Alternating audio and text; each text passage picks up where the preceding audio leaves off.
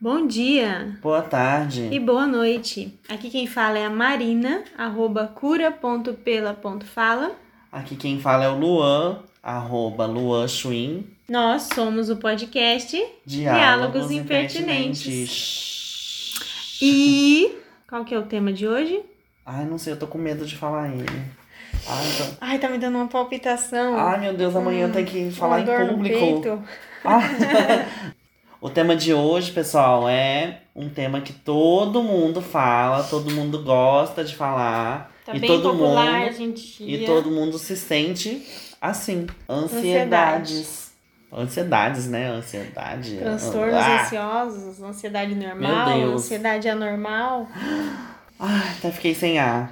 Então, pessoal, o que, que é ansiedade pra vocês, pra nós e pro mundo? Eu acho que tem ansiedade aqui, a gente jogou no Google, ansiedade, o que que vem?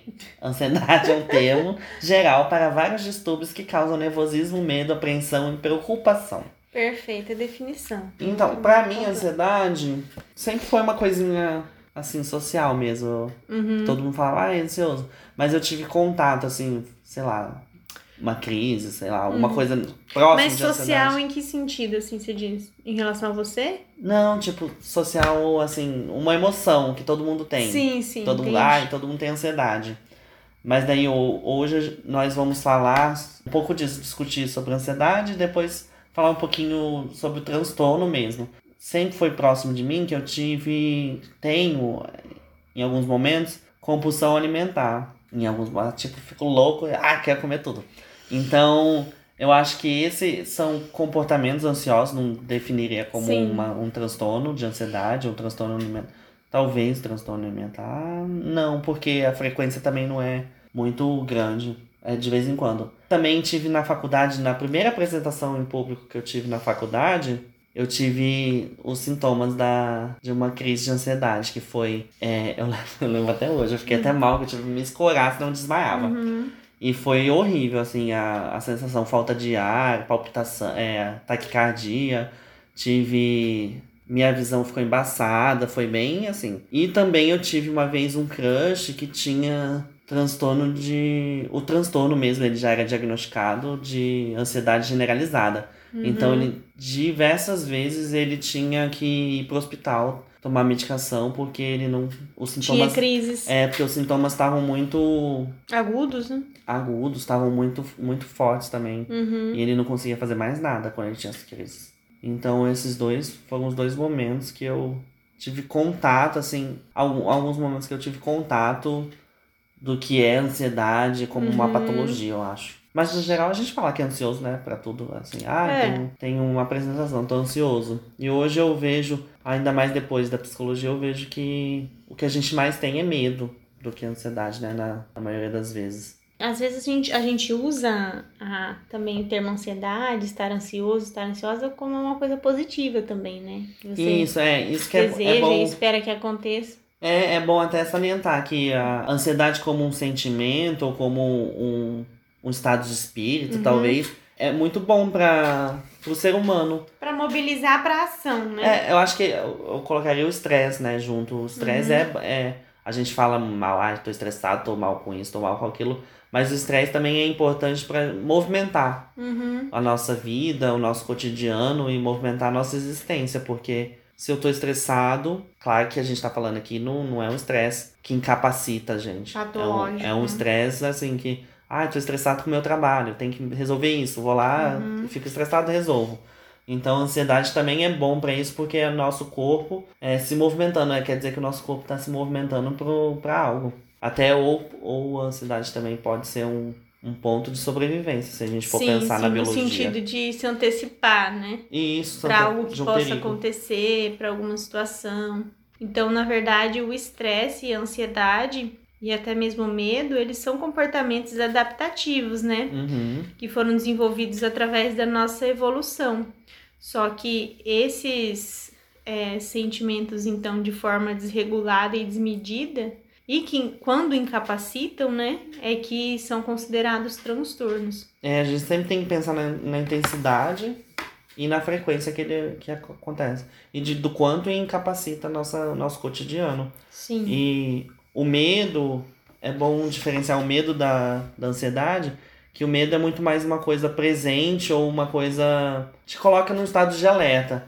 E ansiedade, um sentimento acho, negativo, isso, né? um sentimento bem nega... um sentimento negativo naquele momento, mas que te é, é seu corpo, sua psique é, te mostrando que tem alguma coisa ali diferente que talvez você não saiba lidar. E o a ansiedade é muito mais um, eu colocaria como uma questão imaginativa, que a ansiedade é muito mais sobre o futuro, né, que a gente não sabe, que a gente que nós não sabemos. Nós acabamos por criar diversas não teorias, mas diversas Hipóteses, cenários. é diversas hipóteses pro futuro. E eu acho que é isso que. Sim. Acho que é isso que deixa mais ansioso. Assim, nós ficamos mais.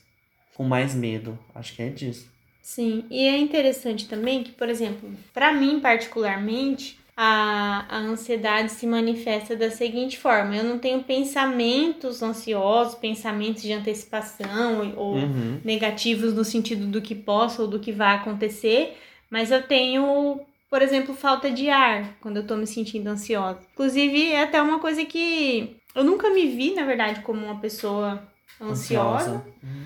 Mas é, essa questão da falta de ar em alguns momentos começou a aparecer realmente como algo nesse sentido. E, e também o comportamento de você ficar muito agitada ou agitado, né? Sim, é. Falar demais ou muito rápido, enfim. Ou falar menos. Tem Sim. gente que fala de menos. E. Então pode ser que haja sintomas físicos sem necessariamente você ter é, os, os sintomas é, comportamentais, Uhum. né? Ou mentais, sem necessariamente você ter isso de forma consciente. Exatamente, ó, e acredito que cada vez mais a, a cultura tem interferido, a gente tava conversando, a cultura Uhum. tem interferido nisso. As redes sociais, o acesso à informação mudou, Acesso e excesso à informação, né? mudou, é. Isso tudo vai contribuindo.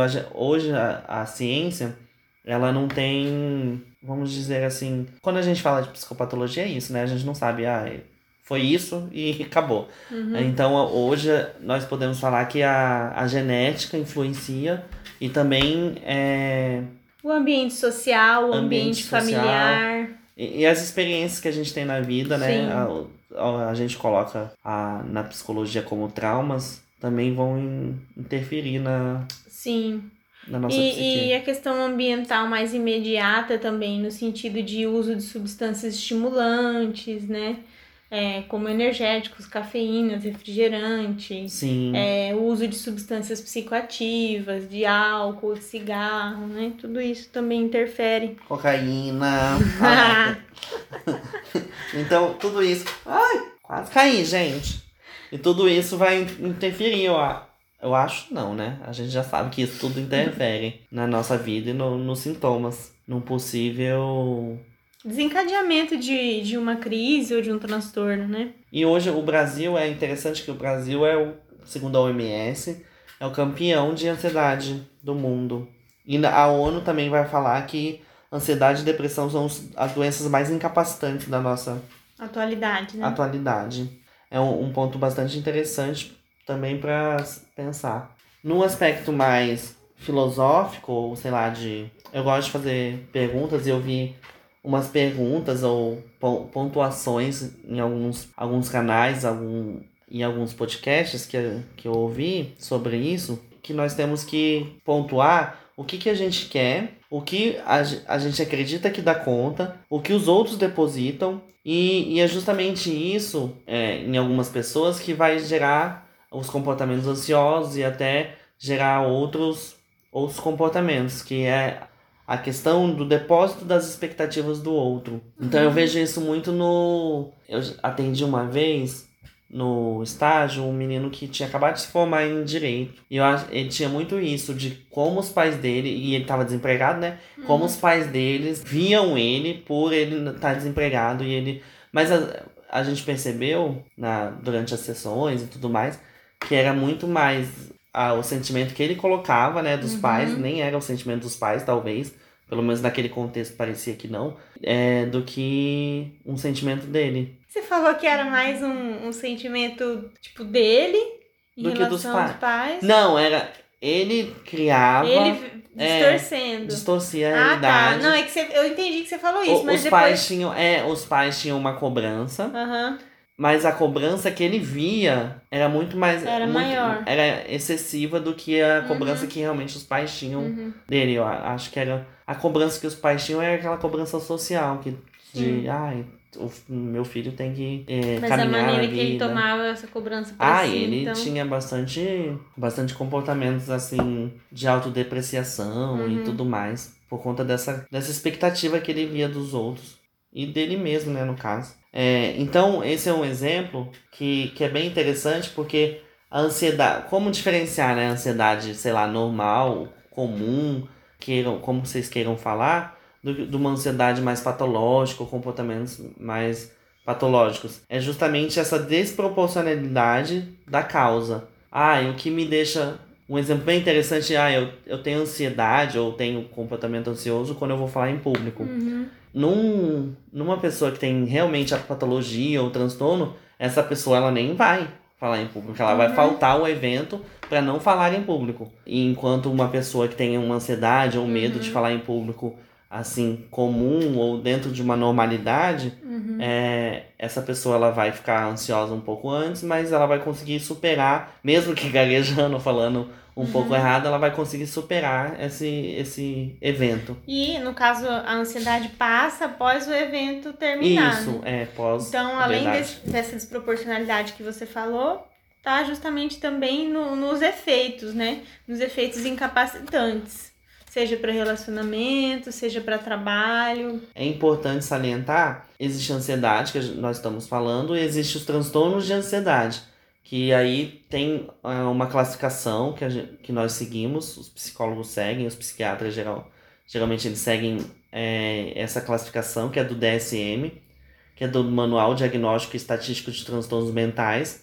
Ah, nós estamos hoje no mundo com o DSM-5, Uhum. então teve é, essa é a quinta versão. E esse DSM é bom para explicar é, que ele é formulado por diversos, diversos cientistas, estudiosos da área, mas também é uma crítica minha, não sei se a Marina tem essa crítica, de que também ele é um pouco fomentado pela indústria farmacêutica. Então, Sim. alguns transtornos aqui a gente olha e fala. O quê?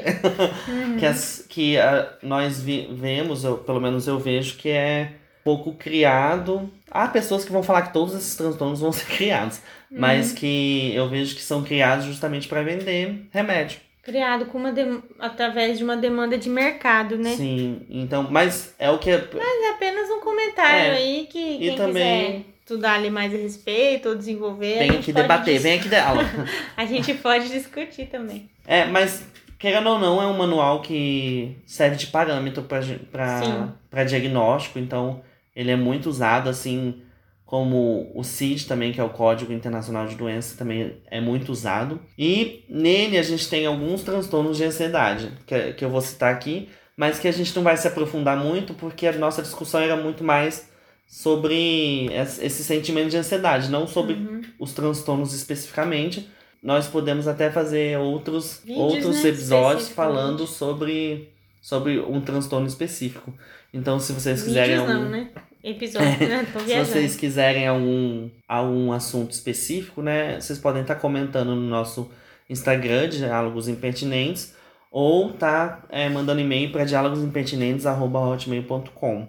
Então a gente tem o dentro hoje no DSM-5, porque isso não era, por exemplo, transtorno, de, transtorno obsessivo compulsivo, ele antes era transtorno de ansiedade, hoje, hoje atualmente ele não é mais, Uhum. ele passa a ter um, um capítulo específico dentro do manual. Hoje, atualmente, nós temos transtorno de ansiedade de separação, Mutismo seletivo, uma fobia específica, transtorno de ansiedade social, antiga fobia social, um transtorno de, do, do- de pânico, do pânico, agorafobia, transtorno de ansiedade generalizada, transtorno de ansiedade induzido por substância ou medicamento, transtorno de ansiedade devido a outra condição médica, outro transtorno de ansiedade especificado, ou outro transtorno, ou transtorno de ansiedade não especificado. Lembrando que esse dentro do, do manual vão ter os, alguns sintomas, vão ter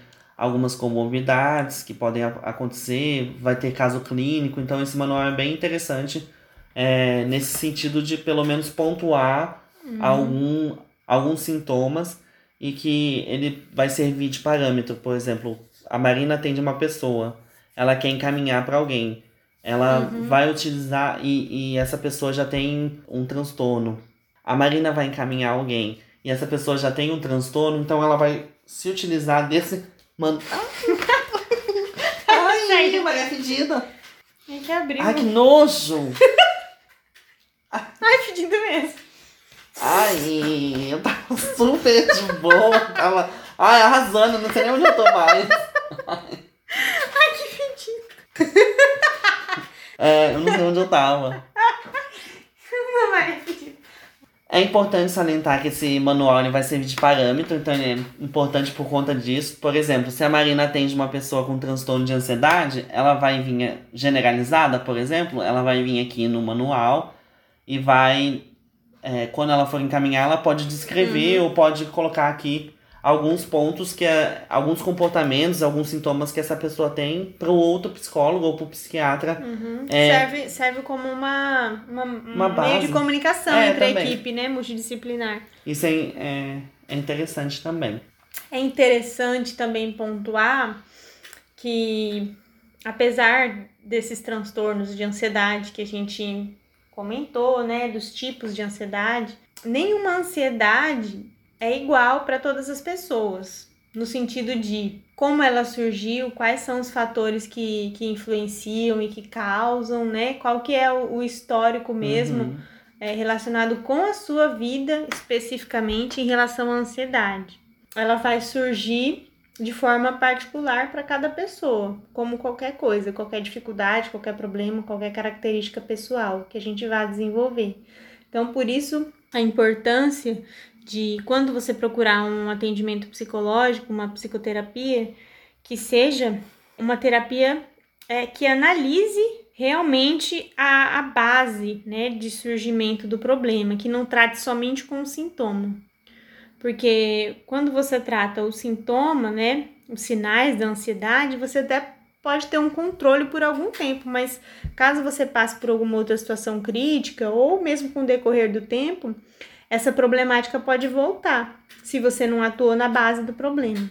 Então fica a dica aí para quem vai procurar uma psicoterapia. É importante é, individualizar, eu acho, o problema, porque. Particularizar. É, né? particularizar, porque uma pessoa pode sofrer um acidente de carro, por exemplo, e ok, sofreu um acidente, é, tratei dos sintomas físicos que teve do acidente, Uhum. fiz um pouquinho de terapia ou, ou conversei com, algum, com alguns amigos e ok, resolveu. Mas outra pessoa pode sofrer o mesmo o acidente, Uhum. é o mesmo tipo de acidente e por conta da história dela de vida ou por conta de Uhum. outros fatores, ela acaba ali criando um transtorno de ansiedade que ela vai ter que é, tratar dele Sim. é, por, por anos, por exemplo. Então é bom particularizar porque cada pessoa vai ter uma reação diferente a cada episódio da nossa vida. Sim.